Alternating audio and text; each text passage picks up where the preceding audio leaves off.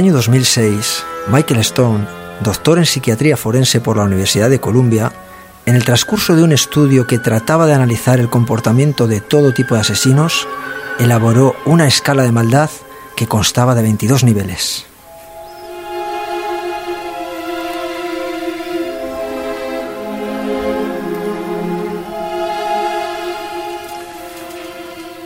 Hay quien entiende esa escala de maldad como un descenso al infierno de Dante, ahí donde cada círculo o cada eslabón define una serie de pecados, de actos cuya perversidad oscilan desde aquellos que todos justificaríamos hasta aquellos que sencillamente navegan en el reverso más incomprensible de nuestra esencia como personas.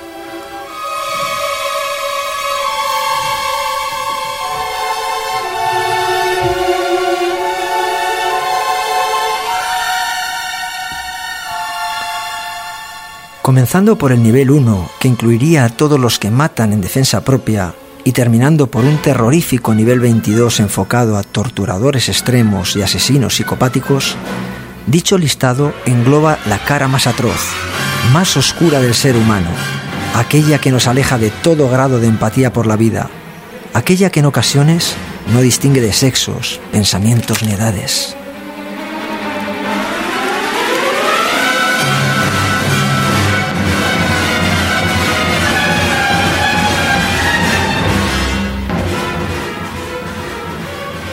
Sin duda alguna, el doctor Stone sabía que jamás tendría que evaluar a individuos como Juan de Leiden, Gilles de Reims o Blas III el empalador.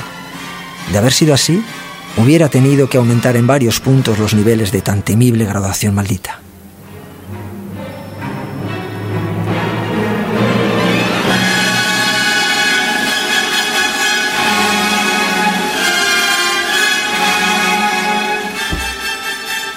Personajes que concentraron toda su perversión alrededor de los siglos XVI, XV, monstruos carentes de sentimientos que difícilmente merecen la categoría de seres humanos. Por ello, hemos decidido dedicar la siguiente hora de nuestro programa a los que hemos denominado los malnacidos.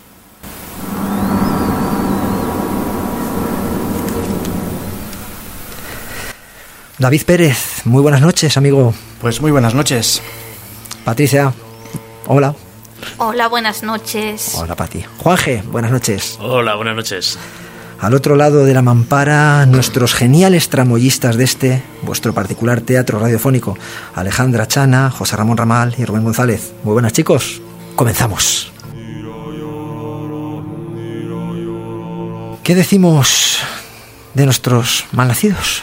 Sobrecogidos estamos todavía con la, con la introducción. Yo creo que es un ejemplo de que la maldad, de que la maldad existe, ¿no?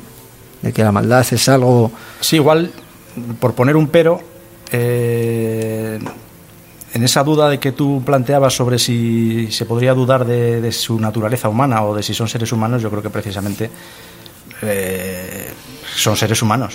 Es decir, que eso es lo que... O sea, no, no, no se salen de la naturaleza humana. Esa es la naturaleza humana también. Sí, es más, eh, está demostrado que dentro de todo el reino animal la maldad existe. Hay, hay animales que son muy crueles entre sí. Fijaos, el otro día leía que tiene, tiene su gracia a imaginarlo, pero realmente es, es, duro, ¿no? Demuestra hasta dónde se puede llegar. Eh, también en el reino animal, nuestros simpáticos pingüinos, un animal tan simpático, como digo, tan, tan bonito, tan bello en esas blancas bloques de, de hielo, pues bueno, antes de meterse al agua, eh, pues claro, tiene un gran riesgo y es que haya orcas dentro que se los van a comer. Pues bueno, se hacen un poco los locos y cuando pasa un pingüino delante de ellos lo empujan y lo arrojan al agua. Si no se lo comen, se meten ellos. Mm, o sea, hasta ese punto y muchos mayores vistos en simios, en chimpancés, auténticas guerras y, y aberraciones. Como bien dice David, yo creo que la maldad es precisamente un, bueno, un punto más de, de todo ser vivo, de todo ser natural. Sí, pero yo tengo mi particular pensamiento, ¿no? Esos ejemplos quizás es un poco por tema de supervivencia, en el caso de los pingüinos, bien, se están jugando el pellejo. Pero en el caso del ser humano es que realmente disfruta haciendo el mal. Yo creo que esa es la diferencia. Cierto, nos deja aquí sin, sin, sin, argumento, pero bueno, podemos entrar, entrar en el mundo animal, en el amplio mundo animal y sus maldades.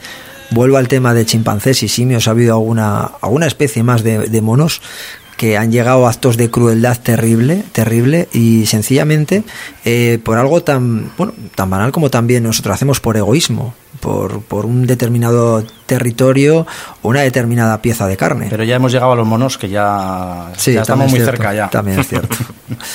Yo es que ahí no me quiero mojar, ¿eh? Con los animales. No, y yo creo que bastante tenemos, ¿no? Con los humanos, como vamos a ver esta noche. Sí, hemos recopilado cuatro malos malísimos. Terroríficos, terroríficos. Y- Aterradores. Y eso que nos vamos a mover en una franja de espacio bastante corta, o sea que nos vamos a centrar en los siglos, como hablábamos antes, 14, 15 eh, o 15, 16, mm, en una franja bastante concentrada, porque sí que cuando empezamos a elaborar este programa y a lucubrar, salían ah, desde el principio de los tiempos hasta el día de hoy. Tenemos, por desgracia, ejemplos muchos. Yo- Nos salían desde emperadores romanos a jefes de tribus eh, de Sudamérica y, y, bueno, pues teníamos que poner una especie de coto, por decirlo de alguna manera, y bueno, pues eh, yo creo que, que sin haberlo hablado previamente nos decidimos por esta franja de tiempo en la cual, pues bueno, pues parece ser que la, la crueldad en el ser humano destacaba sobre, sobre otros. Sí, sí, vamos a acabar además el programa, estoy segurísima, asombrándonos de qué nivel de maldad puede alcanzar ciertos seres humanos. ¿Hasta qué nivel podemos llegar? Ya lo vamos a ver esta noche ya, con varios ejemplos. ¿Y, si empe- empezamos? Eso te iba a decir, que Porque ganas. si no, se nos va a ir la hora. ¿Y por cuál vamos a empezar? ¿Eh, David? Pues eh, bueno, eh, mira, vamos a empezar quizá por eh, por el que eh, por el que se sale un poco más del, del conjunto. O sea, quizá el que es más difícil de encuadrar, porque como sin adelantar nada, los que los personajes a los que vais a dedicar vosotros el, el tiempo tienen casi son parte de una especial cofradía, podríamos decir. Incluso hay alguno que está hasta emparentado. Pero este se sale un poco y la dificultad es eh, saber si, se, si encaja en el, en el título del programa. O, es decir, quién es el malnacido, si hay varios, si lo son todos. Bueno, con esto me topé, eh, pues como suele ocurrir a veces, buscando otra cosa. Me encontré con, con un episodio histórico eh, o mejor dicho, me encontré con que se acaba de publicar en, en España, en la editorial de Javier Marías, en Reino de Redonda, una, una obra que se titula Historia de una demencia colectiva. Es, un, es una obra que se publicó en el año 1937. Su autor era Friedrich Reck Malexeben, un médico prusiano que, que, pues, que le tocó vivir esos, esas décadas tan sombrías de, de- y tan convulsas de, de principios del siglo XX y que mm, eh, bueno, eh, fue muy crítico con, con, los, eh, con el emergente movimiento nazi, con Hitler, lo cual pues, eh, le, costó ser perseguido. Cuando publica esta obra en el 37, los nazis se percatan enseguida de que hay un paralelismo muy inquietante entre, entre lo que cuenta este hombre ahí y, la- la situación presente en Alemania. ¿no? Y entonces inmediatamente secuestran la obra. Eh, al final, bueno, Malek Seven sería perseguido eh, sin, sin, sin tregua, lo detendría la Gestapo, lo enviaría a Dachau y allí moriría eh, en 1945, dos meses y medio antes de que entraran los aliados a liberar el campo. Pero ¿qué contaba Malek Seven en, en- en esta historia de una demencia colectiva? Bueno, pues contaba un episodio que había sucedido en el siglo XVI, entre los años 1534 y 1536, que se conoce, que ha pasado a la historia como la rebelión de Münster.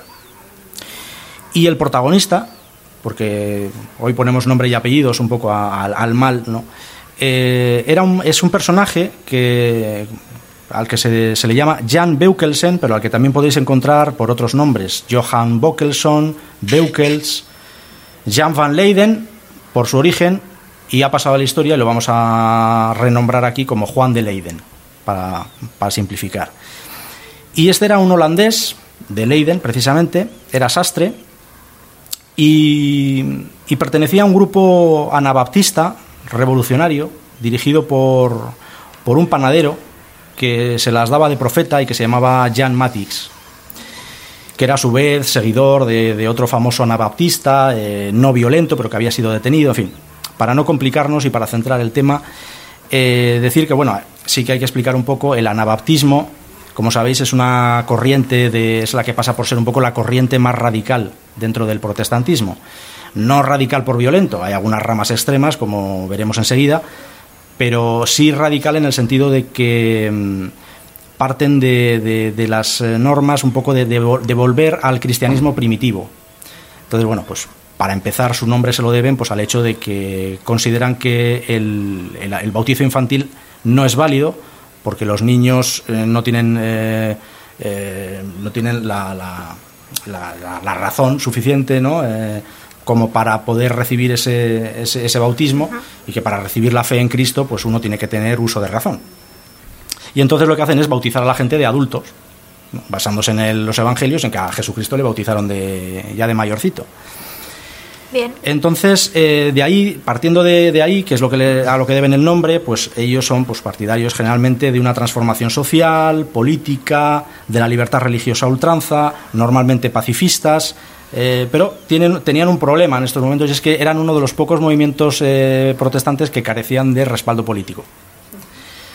Lo cual hizo que católicos y luteranos que no se podían ni ver y que se odiaban a muerte, se pusieron de acuerdo en, que, en, una sola cosa, en que había que dar caña a los anabaptistas eh, y perseguirlos, y de hecho se los perseguía, se los venía persiguiendo desde la Edad Media, porque esto de bautizar a la gente o de rebautizarla ya es incluso anterior al protestantismo y los perseguían a muerte.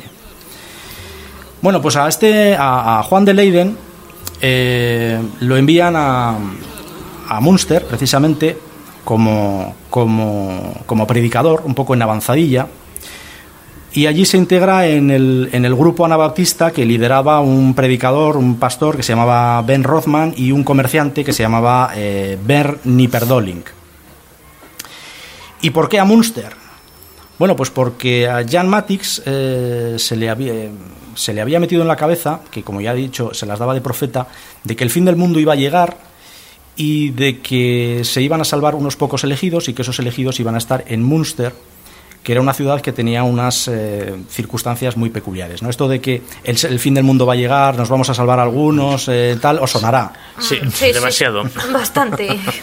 Os sonará de... Solo salvaréis a aquellos que estén en determinado lugar. Exactamente. Bueno, pues esto ya es, es, antiguo, es viejo. Y no hace mucho que hemos hablado aquí precisamente de, casos parecidos. Bueno, pues Leiden llega a Munster. Munster eh, tenía la, la, particularidad de que era una ciudad-estado independiente, que era eh, diócesis católica del norte de Renania y que, era una, y que estaba gobernada por un obispo. Está en Alemania, ¿no? Sí, al norte de Alemania, eh, muy cerquita de Holanda. Y entonces, eh, en, esta, en esta ciudad, eh, las condiciones sociales eran complicadas. Eh, había un, alto grado de pobreza. los ciudadanos tenían que sufrir unas altísimo, una altísimo presión fiscal, o sea, unos altísimos impuestos del clero. Y hasta tal punto había llegado el descontento que al obispo le habían enseñado la puerta de Münster por fuera y le habían dicho que, que si tardaba en volver, mejor. Total, que, en estas condiciones llega, llega Juan de Leiden a, a Munster y en poco tiempo consigue reunir, era un, piquito de oro por lo que se ve, a 1.500 nuevos adeptos para el anabaptismo. Y entonces, eh, pues inmediatamente llama a su, a su amigo Jan Matix, y le dice, pues eso, vente, vente, vete para Munster, que lo vamos a petar. Y, y se convierte rápidamente en uno de los ciudadanos más influyentes de Leiden, con, o sea, perdón, de Munster, con, Juan de Leiden como mano derecha, y llaman a otros anabaptistas de ciudades eh, próximas, ¿para qué? Pues para superar en número a, a los luteranos. Y en el, 23 de febrero de 1534 eh, ganan las elecciones precisamente los anabaptistas. Nombran un nuevo Consejo Ciudadano con gente de, menor estatus, de mayoría anabaptista, claro, por supuesto. Eh, y rápidamente se empiezan a armar, se saquean las iglesias, la catedral, toman el control de la ciudad y Matix eh, funda una sociedad teocrática comunista basada en, en los evangelios, a la que llaman Nueva Jerusalén. Se prohíbe la propiedad privada, se prohíbe el dinero, se rompen los contratos, se queman las sentencias, es decir, tabula rasa. O sea, eran los radicales de los radicales. Sí, sí, sí. Incluso llegando más lejos de lo que mm, se llegó incluso posteriormente en la- eh, pues por parte de, de algunos eh, anarquistas o, o comunistas. Eh, por supuesto, el obispo Fran de Waldeck no estaba por la labor de renunciar a- al gobierno de Münster y, a- y- y lo que hizo inmediatamente es poner cerco a la ciudad, contratando mer- eh, un ejército de mercenarios. Y, y mientras en Münster, pues eh, bueno, como la mayoría eran anabaptistas, estaban todos encantados porque el fin del mundo iba a llegar y se iban a salvar, pues se pusieron pues, a hacer estas cosas que normalmente se repiten lamentablemente a lo largo de la historia. Se pusieron a quemar todos los libros, a excepción de la Biblia. Ya empezamos mal. Pues sí, pues sí. Se expulsa a todos los que se negaban a rebautizarse y entonces resulta que en una población que ya era mayoritariamente femenina, tras las expulsiones de los que se negaron a rebautizarse, eh, tenemos ahora mismo en Münster pues una población compuesta por tres cuartas partes aproximadamente de mujeres frente a, los hombres. Unos 5.000 mujeres, 2.000 hombres aproximadamente. Resulta que Matix eh, en el domingo de Pascua, eh, en un calentón, sale de Münster y hace una salida armada y es derrotado y es muerto ¿no? y decapitado. Con lo cual Juan de Leyden toma el dominio, toma el control de la ciudad. Juan de Leyden tiene entonces 25 años para que veamos de, de qué estamos hablando, ¿no? De Es gente una buena carrera en, en tan poco tiempo. Sí, sí, sí. Le sustituye, se hace con el mando y entra ya en una corriente ilum- iluminadora y eh, iluminista, fortalece las defensas de la ciudad, nombra un nuevo consejo de doce. Este ya es- dice que es un consejo sobre la base de las escrituras, es decir, un consejo de Dios, no de los hombres. Dicta un código penal teocrático que condena con penas de muerte pues, pecados como la avaricia, la blasfemia, etcétera, etcétera. Y decreta un- una cosa que a la larga, bueno, a la larga no, a la corta, será un verdadero desastre, que es la poligamia obligatoria. Bueno, mejor dicho, la poliginia obligatoria porque es eh, que los hombres se puedan casar con cuantas mujeres quieran. Claro, con tanta mujer había y esto también mucha- bajo pena de muerte. O sea, y esto es el 23 de julio de 1534. Sí, sí, la cosa se pone más cruda. La cosa es que, eh, según las fuentes, Leiden llega a tener, unos dicen 15, otros dicen 16 y algunos dicen hasta 18 esposas. No he dicho que se había casado, porque mal ojo no tenía, se había casado con la, con la hija, previamente, con la hija del, del rico comerciante Nipper Dolink. Eh, En fin, ya estaba casado. Y, y bueno, en, en agosto de 1534, eh, el obispo intenta tomar la ciudad en un ataque combinado por, eh, por las seis puertas de la ciudad, resulta derrotado y entonces ya, claro, ya Juan de Leiden se viene arriba y se nombra rey. Se autonombra, se proclama rey, Mesías de los últimos días de la nueva Sion, esperando la llegada de la segunda venida de Jesucristo. Se hace con una corte, se hace un traje, se rodea de todo el boato, de una guardia personal, o sea, ya entra ya en una espiral ya verdaderamente loca. El poder de Dios es mi fuerza, dice él. Y la idea es volver a un estado anterior al pecado original mediante la reordenación social. Para lo que envía a apóstoles a otras ciudades, porque el, cerco del, obispo todavía era muy frágil y todavía había salidas, pero la mayor parte de estos apóstoles que manda fuera fueron detenidos y ejecutados inmediatamente. Pero os preguntaréis igual, ¿no? Pero esto de esta, esta norma aparentemente tan arbitraria de la poligamia obligatoria para los hombres, o sea, ¿esto qué objeto tiene? ¿No? Es decir, bueno, sí que había más mujeres que hombres, pero y claro, y como en toda locura hay una lógica, o sea, en toda demencia hay un sistema. Y la idea era la siguiente, vamos a ver, si el reino de Dios va a llegar a Münster, ciudad elegida, cuando consigamos ser los 144.000 salvados que predice la Biblia, y en Münster no estamos más de 8.000, Ay, Matemática la pura. mayoría mujeres, ¿cómo resolvemos esta situación? El adulterio está prohibido, con pena de muerte. La fornicación está prohibida, con pena de muerte. El sexo es para procrear. Pues dicen, bueno, pues vamos a declarar inválidos todos los matrimonios anteriores, porque claro, no, no, no he comentado que de esas expulsiones que hay de Munster, los que salen, muchos de ellos dejan a las mujeres.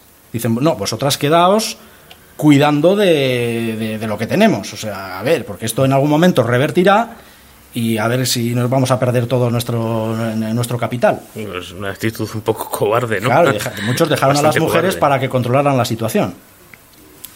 Entonces dicen, bueno, pues la única manera de crecer y multiplicarnos, que es lo que manda la Biblia, es que toda mujer debe aceptar la primera proposición que le haga un hombre. Esto así por Sí, decreto. por decreto. Bien. Una vez que esa mujer queda encinta, el, el- el hombre, es decir, para seguir cumpliendo con la, con la norma, tiene que tomar una nueva esposa. Al dejar embarazada a la segunda, a su vez tiene que tomar una tercera y así sucesivamente. Y ahí todo el pueblo embarazado. La idea es como... eh, Bueno, ¿y esto de dónde sale? Bueno, pues dice, Juan de Leiden buscaba su base ¿no? en, en la Biblia, decía, bueno, pues como los antiguos patriarcas. Ujú. Claro, ya está ahí, ¿no? Claro, esto a, mucha gente en Munster le- no le sentó nada bien, hubo rebeliones que fueron eh, rápidamente amputadas eh, con, con- con tremenda violencia y al final, eh, evidentemente, la situación tarde o temprano tenía que reventar.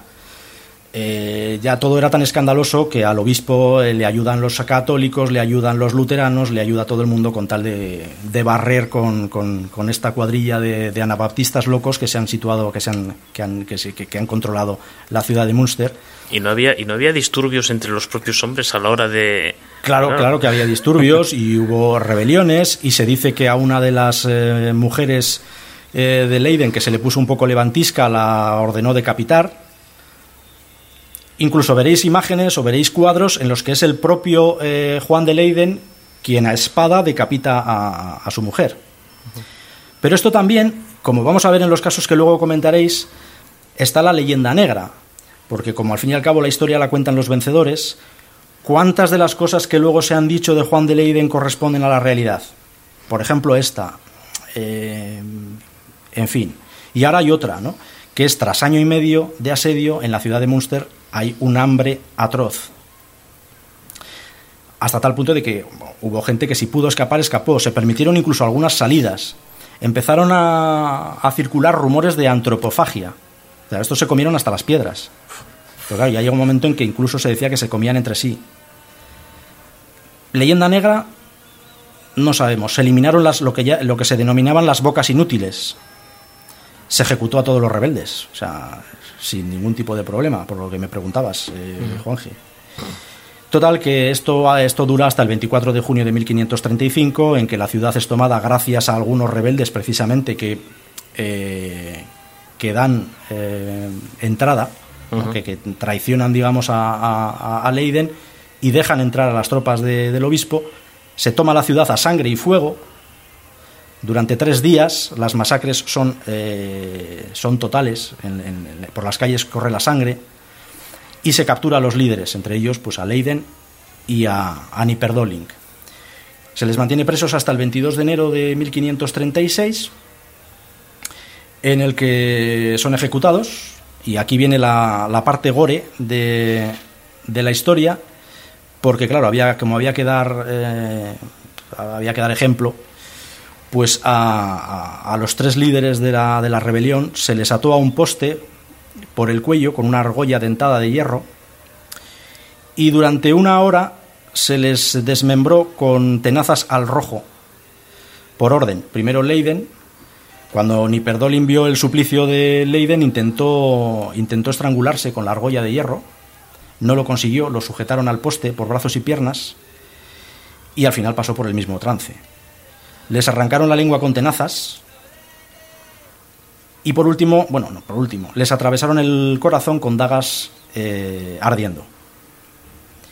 Y por último, introdujeron los cuerpos en, en unas jaulas de hierro que se colgaron de la torre de la iglesia de, de San Lambert, en Münster, y allí se dejaron pudrir durante 50 años, que se dice pronto.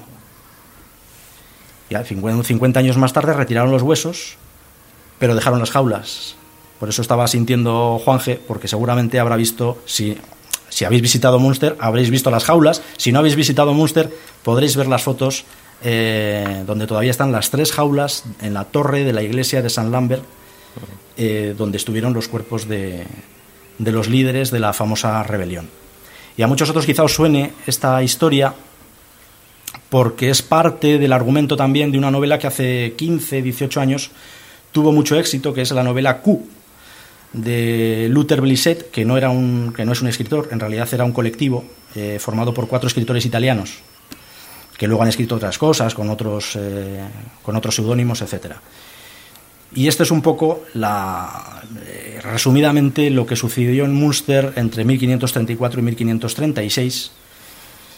Malnacidos, sí, pero ¿cuántos?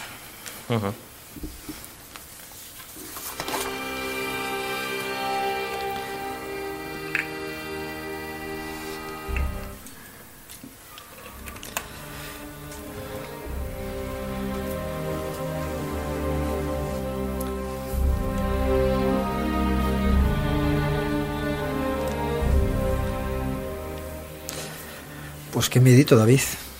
Menudo final. Menudo final. Bueno, pero no va a ser el único malnacido esta noche. Como antes decía, decía Patricia, tenemos cuatro ejemplos. ¿A cuál, a cuál peor?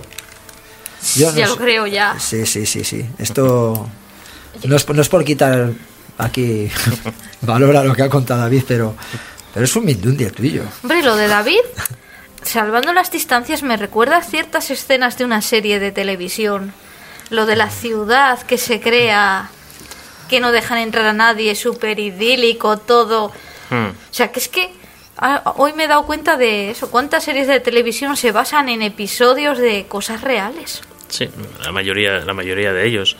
Eh, concretamente, bueno, eh, hay muchísimas La series. transformación de los líderes. Sí, y no eh, voy a seguir contando. Sí, sí, no, es un, es un argumento que, que muchas series han, han cogido, ¿no?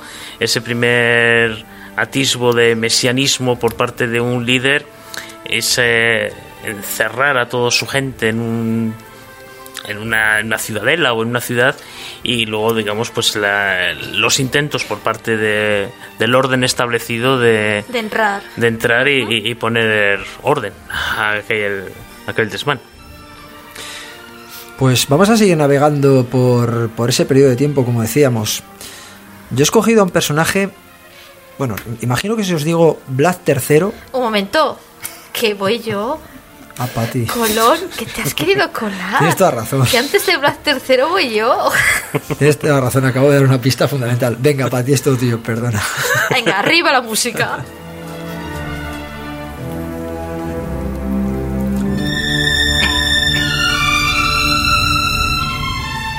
Que yo os voy a traer una mujer, una mujer muy especial esta noche aquí. A un encanto de mujer, también conocida como Bathory, la condesa sangrienta.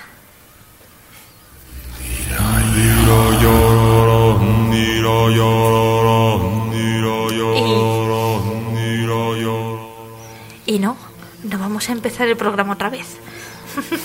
Aunque estéis escuchando la sintonía. Vamos a ver. Antes de meternos en faena y hablar de Bathory, la condesa sangrienta, voy a empezar hablando un poco de cómo era su familia, porque la familia Bathory tiene bastante historia detrás.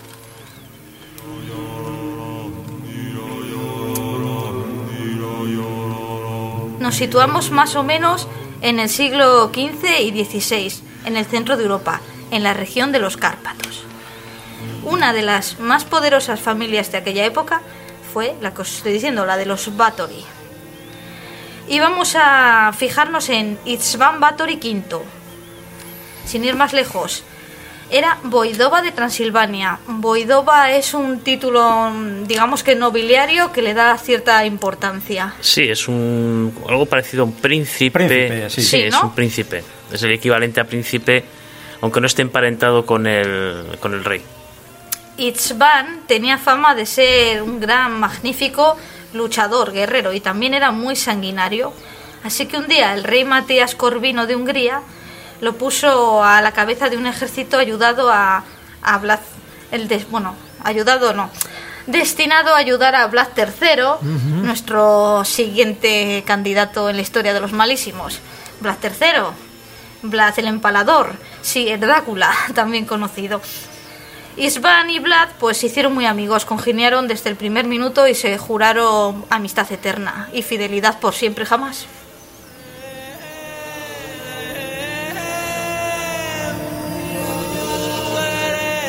Te lo voy a destripar un poco. Vlad moriría en batalla, en una batalla poco después. Y Svan, pues por su parte, continuó batallando contra los turcos de una manera tan feroz, tan tan feroz que incluso llegaron a quitarle su título de Voidova, debido a su extrema crueldad. Digamos que se pasó de frenada. Sí, yo con esto quiero haceros que veáis cómo era esta familia, los Batory. Dicen, por ejemplo, ¿no? Que los Batory, a ver, hay leyenda y realidad, se mezcla todo, ¿no? Y los rumores hablan de que hacían rituales satánicos y que había gente que tenía accesos de locura, que había incesto entre hermanos. Tam- hablan de historias, ¿no? Como que un Batory se volvió tan, tan loco que no, no distinguía el verano del invierno. Y decían que en pleno verano sacaba el trineo por la montaña. Pero, pero, pero, ahora os voy a hablar de otra Batory, de Clara Batory, que era muy aficionada a practicar sexo, tanto con hombres como con mujeres. Esto en esta época era sobre 1600, mm, eso era el diablo, el diablo en persona. Bueno, alguno de nuestros oyentes quizás se haya dado cuenta de que cuando estábamos hablando de esta familia de los Bathory, si sois seguidores de la serie Juego de Tronos, os recordará un poco a los Targaryen, que es, digamos, Yo es que no lo quería decir, por si acaso hay gente que no ha visto Juego de Tronos, no les vamos a destripar. sí, no, pero bueno, yo creo que Ah, un momento. Queridos oyentes, alerta. Alerta spoiler. Apagad un segundo si no habéis visto Juego de Tronos. No, pero, no, pero bueno, eh, el caso de los, de los Bathory sí tiene ese paralelismo con los, los Targaryen de ficción, por esa locura, ¿no? Ese, ese, esa consanguinidad que había en aquella época en esta, en esta familia que, pues eso, el rey loco, el- esas locuras, esos, esos sanguinarios que eran, pues en realidad están basados eh, de, esta serie están basados en, personajes reales reales que, estuvieron a- en el poder del centro de, centro y este de Europa en el siglo XV A ver, sí, la familia Bathory estaba bastante perjudicada mentalmente, hasta tal punto que lo que estaba comentando, Clara Bathory dicen que presuntamente asesinó a cuatro de sus maridos. Y también dicen que igual fue la que le llevó por el camino de la maldad a Bathory, la condesa sangrienta, a Elizabeth. Y vamos a hablar ya de Elizabeth. Elizabeth nació de dos ramas diferentes de los Bathory. Se cuenta que había heredado todos los demonios de su familia, de sus ancestros familiares, to- todas las taras, por así decirlo. Decían también que sufría terribles dolores de cabeza y que tenía un temperamento bastante malo, pero a su vez era muy inteligente, había recibido muy buena educación y su cultura sobrepasaba la de la mayoría de los hombres de entonces. Esta mujer fue excepcional, ¿eh? Hablaba el húngaro, el latín y el alemán, mientras que la mayoría de los húngaros no sabían ni deletrear su nombre ni escribir. Incluso dicen que el príncipe de Transilvania era prácticamente analfabeto. Y aquí parece que la esté admirando, ¿verdad? Pero no. Vamos a ponernos serios, ¿eh?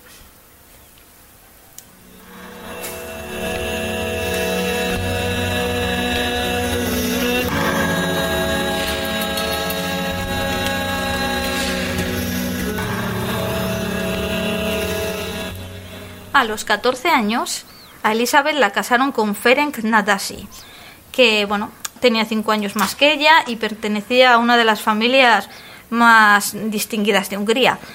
Pero no la que más, eh, la familia más distinguida era la Báthory. Por ello, cuando este hombre, cuando Ferenc se casó con Elizabeth, adoptó el apellido Báthory en vez del suyo propio.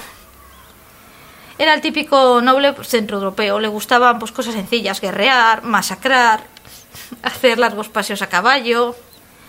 Eh, parte de la rumorología dicen que, por ejemplo, que Elizabeth tuvo un affair con un sirviente antes de casarse con Ferenc. De dicho affair tuvo un hijo. Cuando nació este hijo, misteriosamente desapareció. Y los rumores dicen que poco después Ferenc cogió al supuesto al sirviente, al padre de la criatura, le castró y después le echó, le echó a los perros. Bueno, en aquella época era bastante habitual el maltrato a los sirvientes. Eso tiene que quedar claro desde el minuto uno. Los sirvientes eran incluso menos que esclavos. O sea, no Sí, sí, tenían no- ningún no había tipo de respeto, valor. ¿eh? Se fueron luego a vivir al castillo de Catrice, en compañía de la suegra, Úrsula, y de otros miembros de la casa de Ferenc. El joven conde pues no pasaba mucho tiempo en el castillo, la mayor parte del tiempo estaba combatiendo en muchas de las guerras de la zona, ¿no? Incluso se ganó el título de Caballero Negro de Hungría por la gran, bueno, por la no, por las grandes matanzas que hacía. Vaya honor. Sí, sí, un honor.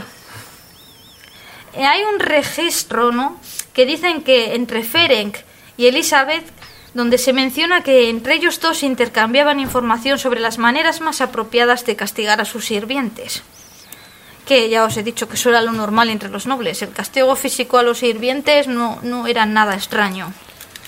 Sí, incluso se intercambiaba, ¿no? ¿Cuál era? Oye, pues yo voy a castigar. ¿Cómo, cómo ¿Cómo castigarías? podemos corregir esta actitud? Sí, sí.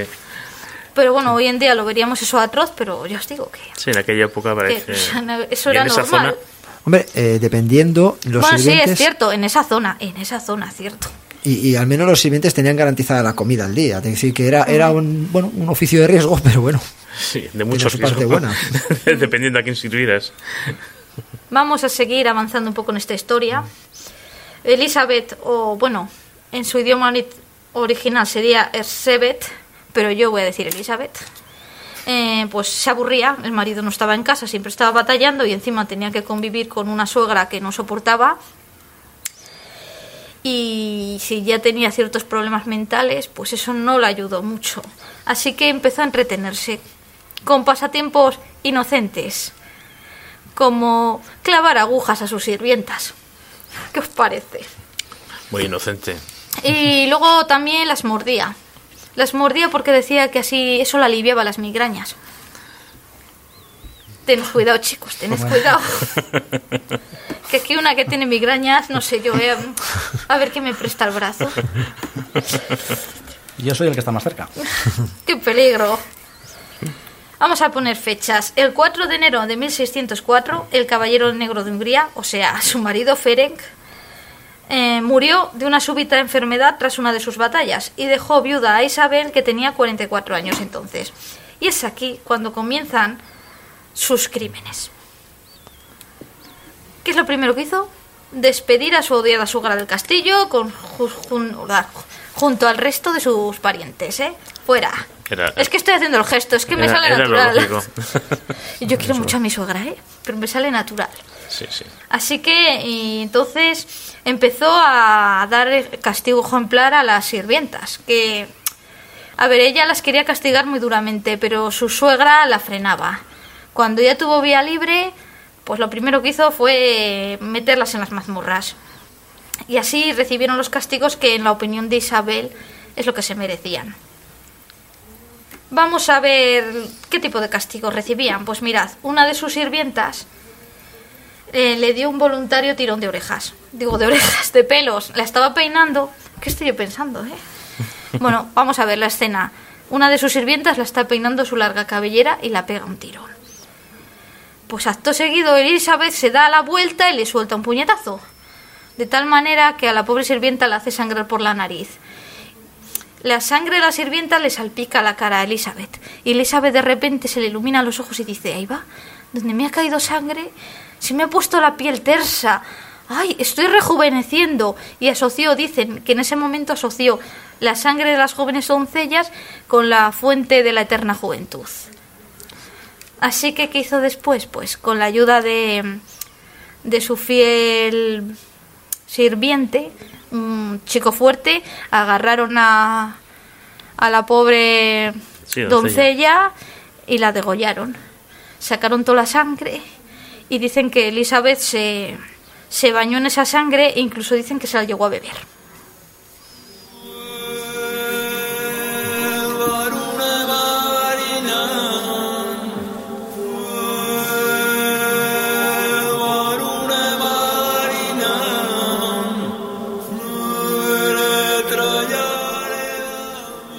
Y ahora vamos al tema más gore de la noche y de mi protagonista.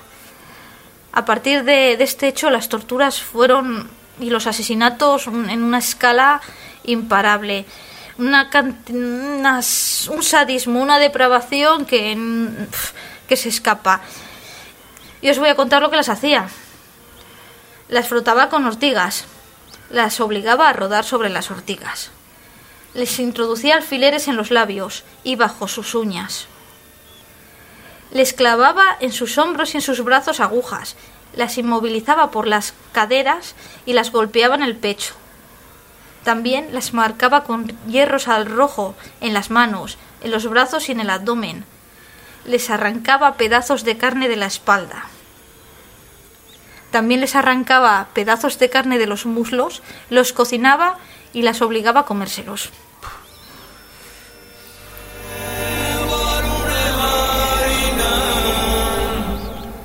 Sus partes íntimas se las quemaba con velas. Las clavaba cuchillos en las manos, en las piernas, les aplastaba las manos, les cortaba los dedos con tijeras. Con atizadores al rojo vivo se los introducía por la vagina. Latigazos hasta que la carne se desprendía del cuerpo. Y quizás el más light es que cogía a las chicas y las obligaba a sumergirse en ríos helados en invierno.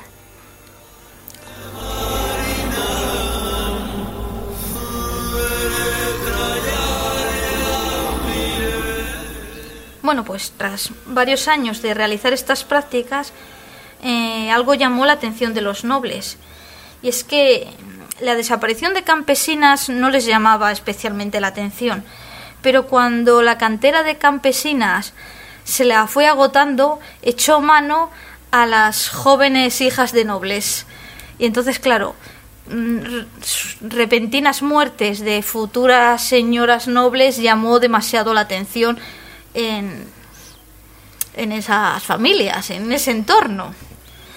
Así que, bueno, ella las llevaba a su casa con la excusa de que tenían que hacer compañía a una pobre viuda. Entonces, desde Viena, los nobles mandaron una comisión que se presentase por sorpresa en el castillo para ver qué estaba pasando.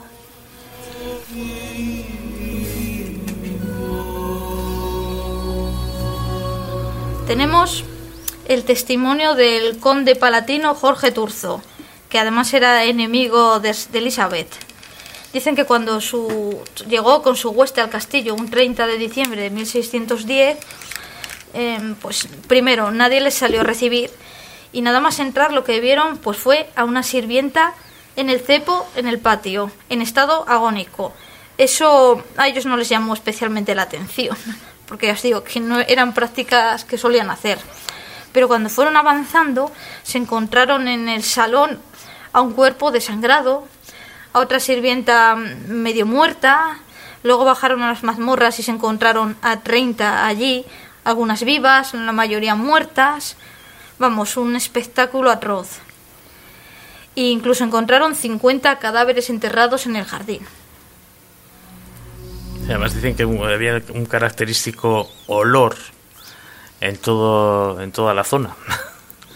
Sí, fijaros, encontraron un diario porque es que Isabel contaba el día a día. Ella anotaba las torturas, las víctimas que, bueno, todo.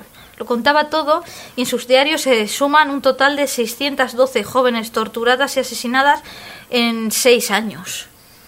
600 en seis años. Instrumentos. Eh, Elizabeth tenía un par de instrumentos favoritos para torturar a sus chicas, a sus doncellas. Que era, tenía una jaula, una jaula con las paredes llenas de pinchos donde metía a su doncella, la subían del techo y la balanceaban. Y luego también tenía otra, otra, mm, Otro instrumento, ¿no? eso que no me sale la palabra, otro instrumento que es la doncella de hierro, que muchos la habremos visto en, relacionada con la Inquisición en museos, pero la doncella de hierro nunca la usó la Inquisición. En cambio, esta mujer sí que la usó, que era un sarcófago con, lleno de hierros por dentro, ahí metías a la víctima, cerrabas la puerta y los hierros pues te atravesaban los órganos, la piel. Esto va a acabar... encanto de mujer. Un encanto, sí, sí, sí, sí. Eh, esto va a acabar en 1612 con el... Bueno, se inicia un juicio en contra de ella y de sus aliados. De, bueno, pues el, el chico este, el mayordomo de ella, que no me salía antes, no me salía el nombre mayordomo, creo.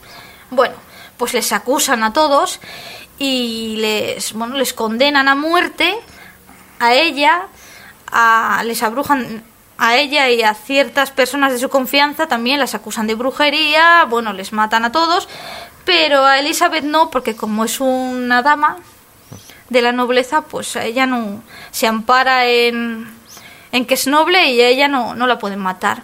Entonces la solución que hacen es encerrarla, un castigo de encierro.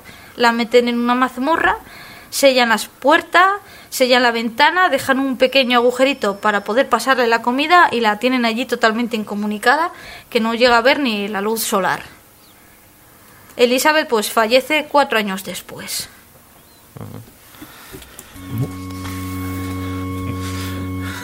Bueno, la cara ahora mismo de mis compañeros es digna de... Yo estaba pensando que a, a ver cómo superáis esto, Juanes. Sí, la verdad es que nos lo ha puesto aquí la señorita Elizabeth muy difícil. Bueno, os voy a contar el final. Bueno, después de su muerte, eh, na- es que esto me recuerda a lo que está pasando en España con Franco, que nadie le quiere, Uy, uy, que no le quiere la iglesia. Pues a Bathory le pasaba No te líes, eso, no te líes. que nadie la quería. Ujú. N- eh, la querían enterrar en la catedral, pero la iglesia no quería. Os Suena, ¿no? La iglesia no quería y al final se la llevan a la cripta de la familia Bathory. Y actualmente pues no sabemos dónde está enterrada. Sí, es uno de los misterios de... Otro, un gran misterio. Sé que vamos eh, mal de tiempo. Ah, sí, me he Los- hablado mucho. Lo sé, no. es- es- Se nos ha ido. Culpa, culpa mía también. Es el, Pero es el prisma. sería una pena que no me dejarais hacer un. me de- regalarais un minutito. Venga. Para hacer Bueno, una. para- un segundo, que Sí, quiero sí, sí. acabar. Vale, vale. Que quiero acabar diciendo que, que Isabel Bathory estaba mal de la cabeza. Desde el punto de vista de la tri- psiquiatría era una psicópata, una sádica y... Pues eso. Y ya te dejo. No, eh, a ver, era por hacer un, un pequeño apunte. Eh, es, incre- es, es- es muy sorprendente que, que un caso tan horrendo como el que nos ha contado Patricia haya dado lugar a, a obras literarias tan poéticas, o sea, eh, con un alto contenido poético, ¿no? Eh, y además escritas por mujeres, ¿no? La famosa Condesa Sangrienta de, de la francesa Valentín Penrose o la- también eh, la, de, la de Alejandra Pizarnik.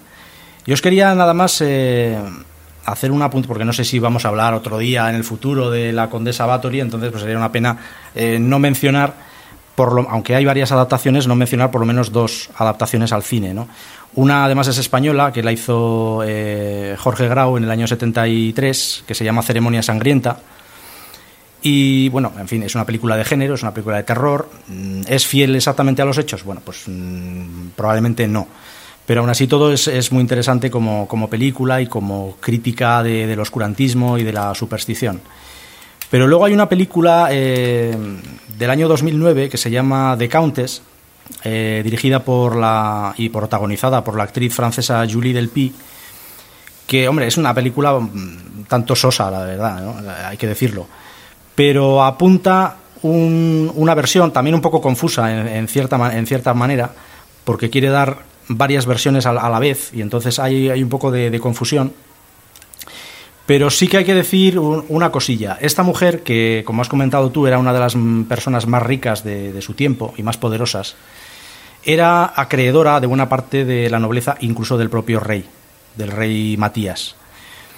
Eh, el conde Turzo, que fue el que entró en, en el castillo y que Sí. descubrió todo el, todo el horror ¿no? y, que, y que la detuvo, era que además era primo suyo, eh, se sospecha, claro, hasta qué punto, que todo, que, no todo, porque la verdad es que, que todo fuera un montaje es muy difícil de creer, pero que buena parte de, de lo, que se, de lo que se cuenta fuera también leyenda negra. Es decir, al rey, a buena parte de la nobleza les vino muy bien que esta mujer, que era que efectivamente eh, controlaba ella sola, cosa insólita en su época, una gran cantidad de tierras y una gran cantidad de propiedades, eh, que evidentemente era una persona que molestaba.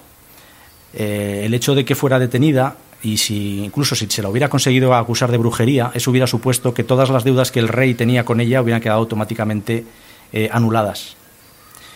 Aún así, todo al primo también le vino muy bien, porque le hizo ese extraordinario favor de que no se la considerase bruja, con lo cual el rey se quedó sin, sin las propiedades, pero sí que, claro, si se lo hubieran acusado de bruja, todas las propiedades hubieran ido a parar al rey. Al no ser considerada bruja, eh, las propiedades se las quedó el primo, Sí, le vino muy bien. Claro. Y, y, el, y el rey, pues no obstante, salió beneficiado con la cosa de quedar automáticamente libre de deudas, que no eran pocas porque había que combatir contra los turcos y eso era carísimo. Entonces, bueno, apuntaba un poco hacia ahí. Incluso se ha llegado a decir que ese diario que se encuentra, porque ya dicen que todo lo que hacía lo iba transcribiendo en un diario y que eso fue un poco la prueba de cargo contra ella en el juicio, si ese diario no, no, no sería falso, ¿no?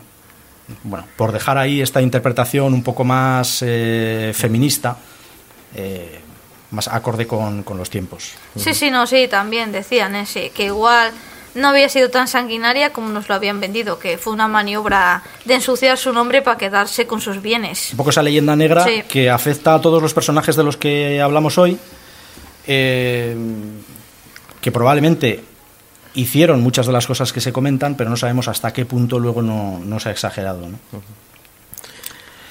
Venga, Juanjo, pues, háblanos de Vlad. Pues nos vamos, sí, nos vamos a ver a conocer este personaje que ha adelantado un poquito Patty, a conocer a Vlad III, mm, también llamado Vlad Dracul, que realmente es como es el nombre con el que nació y es el nombre con el que nació porque su padre eh, Vlad II ya era Dracul. Dracul hay que decir que era, era una orden, era la llamada Orden del Dragón. Eh, dragón viene del rumano eh, drag, que significa dragón, ul, el dragón, él, pues el dragón Dracul. Ya su padre era Black II el Dragul, el, el, Black II Dracul. y esto pues pasó cuando llegó a ser el príncipe, pues pasó a heredar ser Vlad III Dracul. Estoy diciendo todo esto y quizá esto nos suene poco. Bueno, Dracul ya nos pone en pista, ya nos pone en pista, pero bueno, como realmente ha pasado a la historia es como Vlad Tepes, que es la traducción en rumano de Vlad el Empalador. Y conoceremos perfectamente el porqué. Mm, decir, decir que, bueno, este, este sobreapellido de, de Dracul, efectivamente, estarán nuestros oyentes suponiendo, pues, tiene algo que ver con Drácula, porque además hay que añadir que este hombre, eh, estamos hablando de Rumanía, eh, mediados del siglo XV, Transilvania en concreto, pues efectivamente. Este, este personaje es quien se basó nada más y menos que el escritor irlandés Bram Stoker para su, genial obra del Conde Drácula, ¿no? Eh, como vamos a ver luego, no era un vampiro, pero seguramente hubiera ido mucho mejor como vampiro que como empalador, porque fue un auténtico monstruo. Hay que decir que el Vlad II era, tenía otro, era el hermano mediano de tres varones, Em, el pequeño era Radu. Radu también tiene un, peso importante en esta historia que vamos a, que vamos a conocer, que vamos a ir viendo. El hermano mayor era Mircea. Em, la, niñez de, nuestro protagonista, de Vlad, eh, fue bastante dura. Mm, a los mm, en la zona donde se encontraba geográficamente en Transilvania era una, una, zona muy conflictiva de hecho estaban en medio de en medio de todo porque por un lado en el norte tenían al ejército húngaro que defendía este antiguo, esta herencia del catolicismo romano y por el sur tenía el temido y temible ejército otomano. Eh, pues ahí estaba, en medio estaba Transilvania, estaba Valaquia, que era la zona, la región donde, donde se movió nuestro protagonista y donde pasó después a ser príncipe.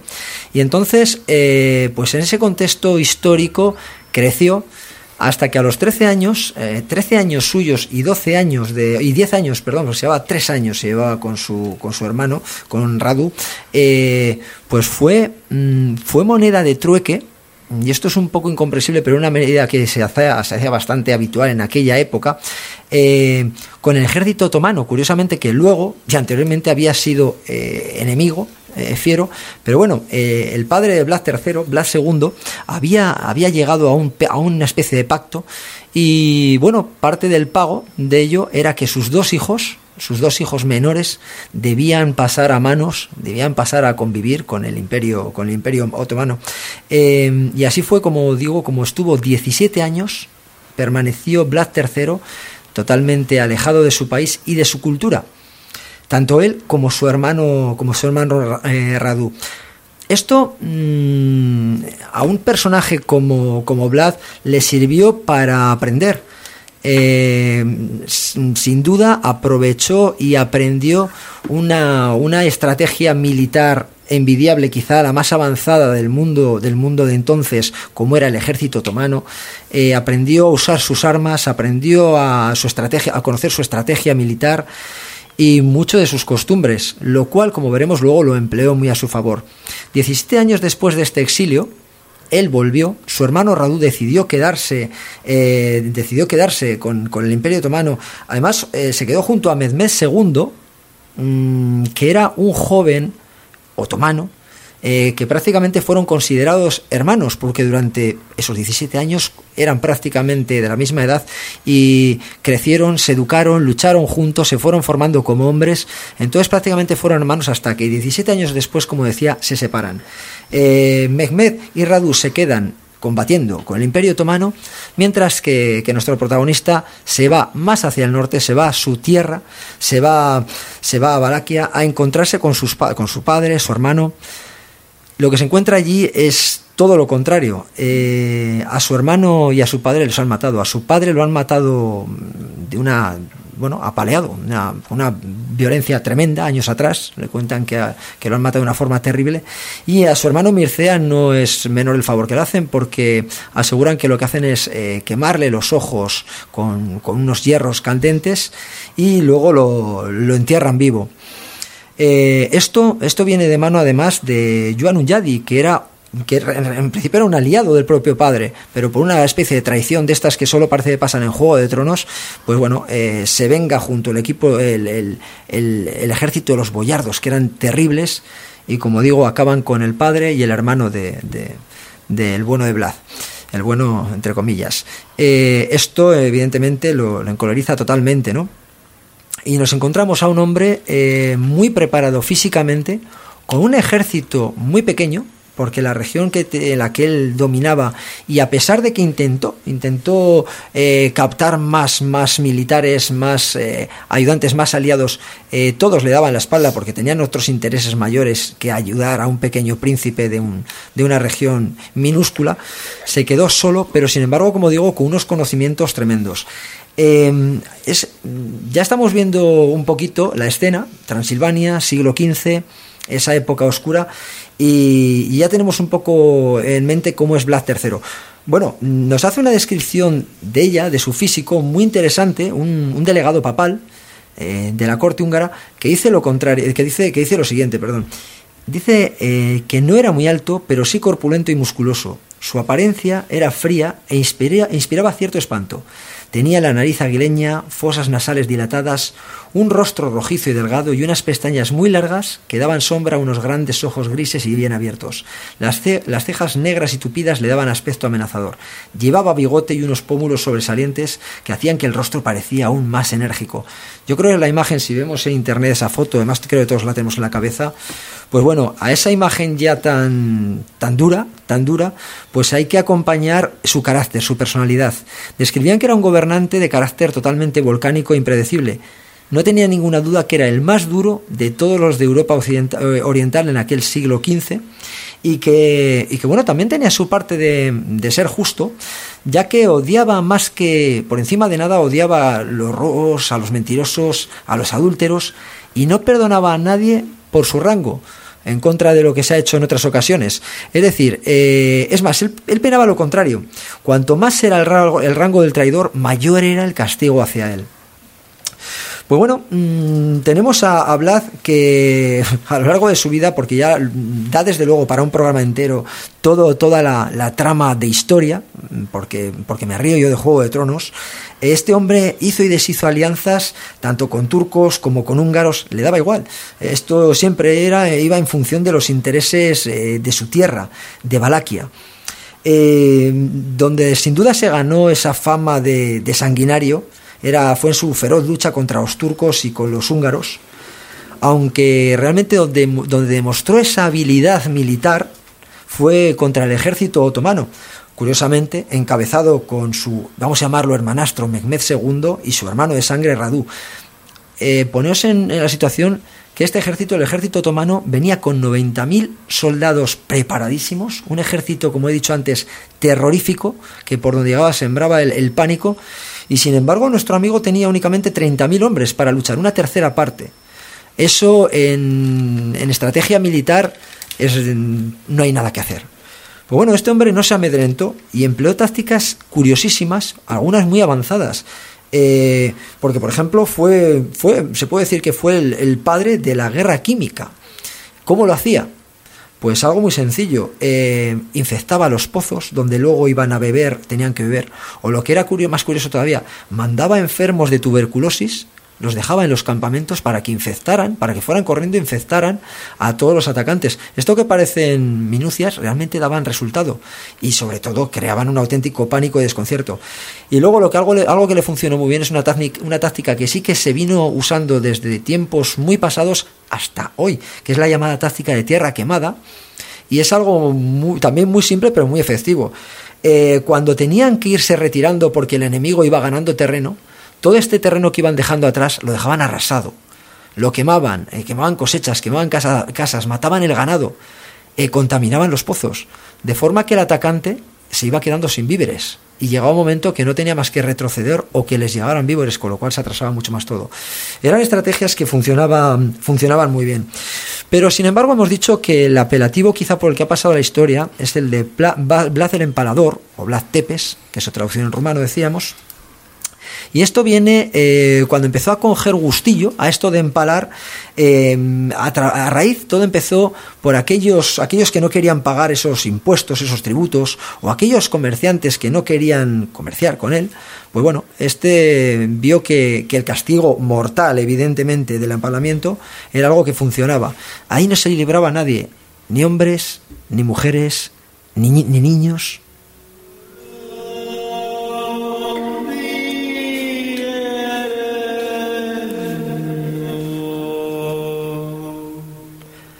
Hay fechas, fechas claves. La historia de Vlad empieza a, a totalmente de rojo en el año 1459, cuando las crónicas, siempre como decía David, las crónicas, no sabemos también dónde queda la leyenda, dónde queda la realidad, pero hablan que, que empaló nada más y nada menos que a 30.000 colonos sajones eh, en un bosque.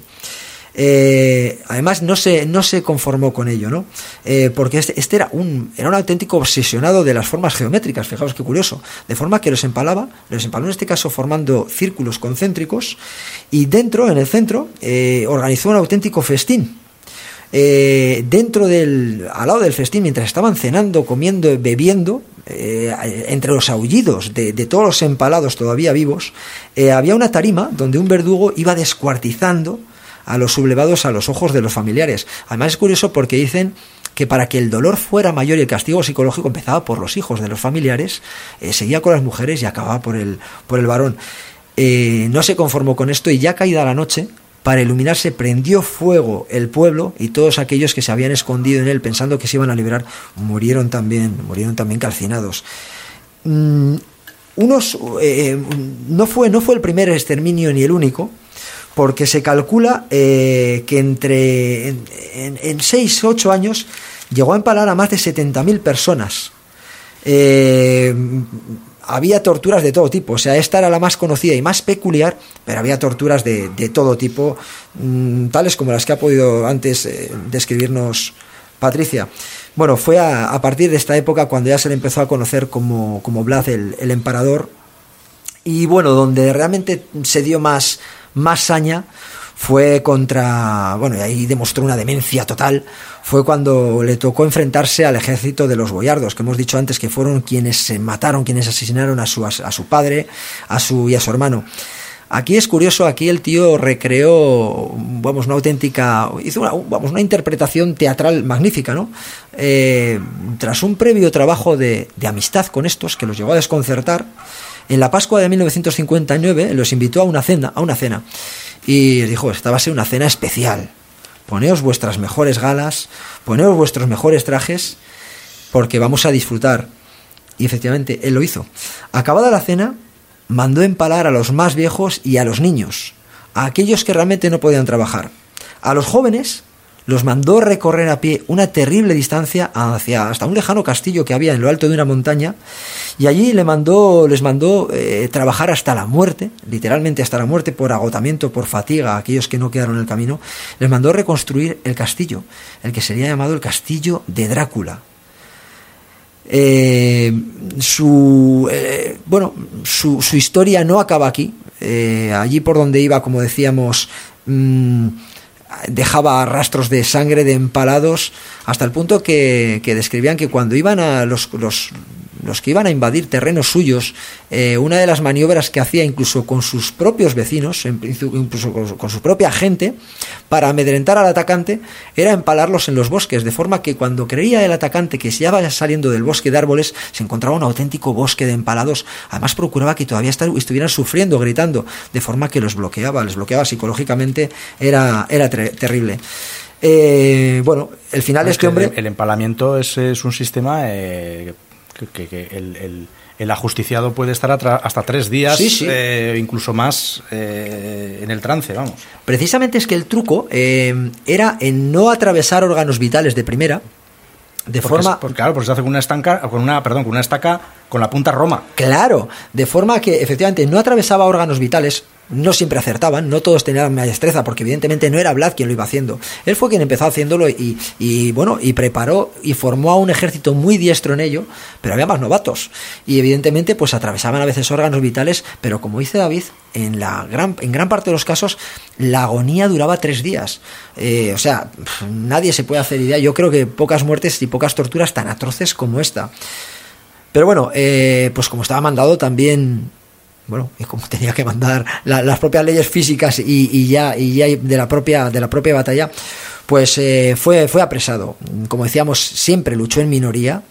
Eh, le sirvió aguantar tantos años pues esa destreza militar, esa habilidad y esa, y esa terrible, terrible ansia de, de sufrimiento. Eh, pero bueno, fue apresado y encarcelado.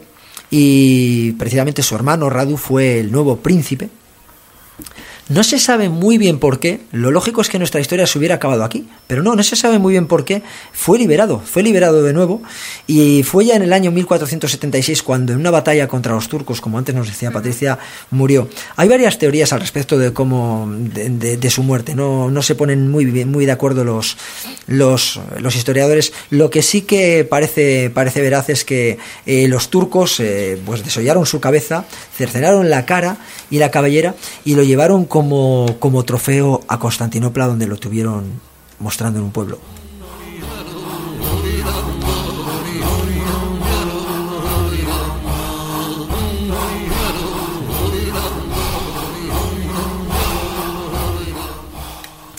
Bueno, incluso su sepulcro es un auténtico enigma donde se encuentra, ¿no?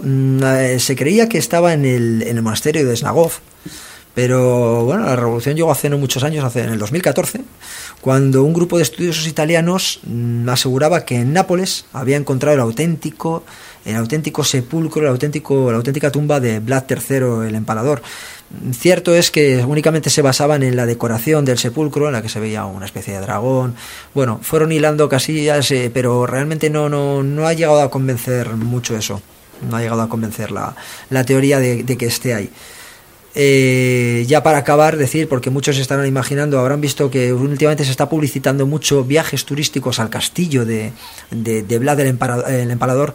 No, eh, hay, que, hay que puntualizar que realmente lo que se enseña y ya por suerte en las guías turísticas lo han cambiado la denominación y lo han llamado ahora el castillo de Bram en honor a Bram Stoker, el, el, autor irlandés de la obra Drácula, porque sí que es cierto que es un, es un castillo que fue propiedad de, de Vlad Tepes, pero nunca vivió en él. El auténtico castillo donde vivió y eh, donde eh, permaneció mucho tiempo eh, fue el castillo de Poenari, que hoy por hoy permanece en ruinas y que bueno, que se puede visitar pero aporta muy poquito en Rumanía es visto como un héroe y, y poco más decir de nuestro amigo. Héroe, héroe, nacional, héroe nacional. Desde claro. 1976, pero que lo declaró Ceausescu, o sea, otro, uh -huh. otro que tal. Otro, uh, otro. Menudo honor, pero en fin. Pero héroe nacional, yo creo que los cuatro personajes que, que, que hablábamos esta noche eh, en, en, algún eh, lugar eh, son considerados héroes. Incluso la condesa Bathory se ha hablado de, de heroína. Sí. Claro, evidentemente, en la lucha contra los otomanos eran héroes.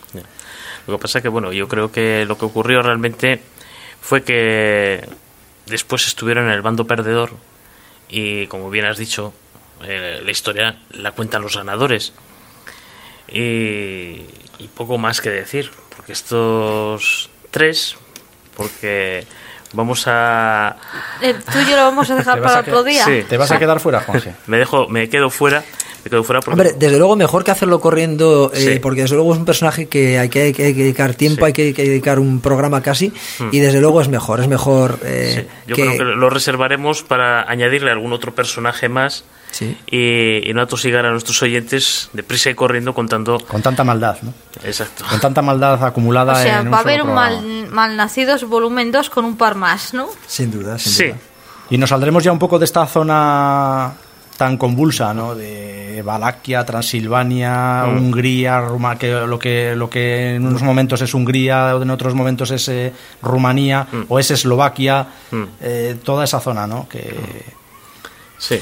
Muy bueno, en un pla- poco. pues sí, pues eh, invitaremos a nuestros a nuestros oyentes a, a que nos escuchen el segun- la segunda parte, que no será la semana que viene, pero habrá segunda parte. Y entre tanto, pues de despedirnos, ¿no, chicos? Sí, bueno, y, y tener en cuenta, bueno, sacar un poco la conclusión, ¿no? De que si hacemos caso a, esta, a las leyendas que rodean a estos tres personajes, eh, quizás eh, eh, eran psicópatas, eran pero que tuvieron el respaldo de estar en un cargo de poder y, no temer a ningún tipo de represalia, porque posiblemente es eso. O sea, si estas personas, eh, estos psicópatas, hubieran nacido hoy en día y hubieran vivido hoy en día, pues bueno, pues hubieran pasado por ser simplemente un soldado que cumplía con su deber, un fanático religioso y una mujer viuda que con ciertas locuras Os hubieran llamado a Adolf Hitler. Una enferma También. mental. Bueno, chicos, pues un placer compartir una hora con vosotros. Igualmente. Con Alejandra, que está ahí al otro lado.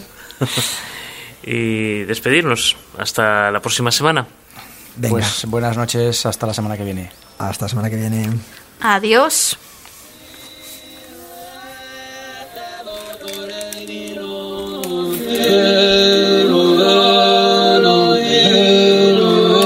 Era esperar que nos íbamos, ¿eh? Era esperar que nos íbamos. Era inevitable.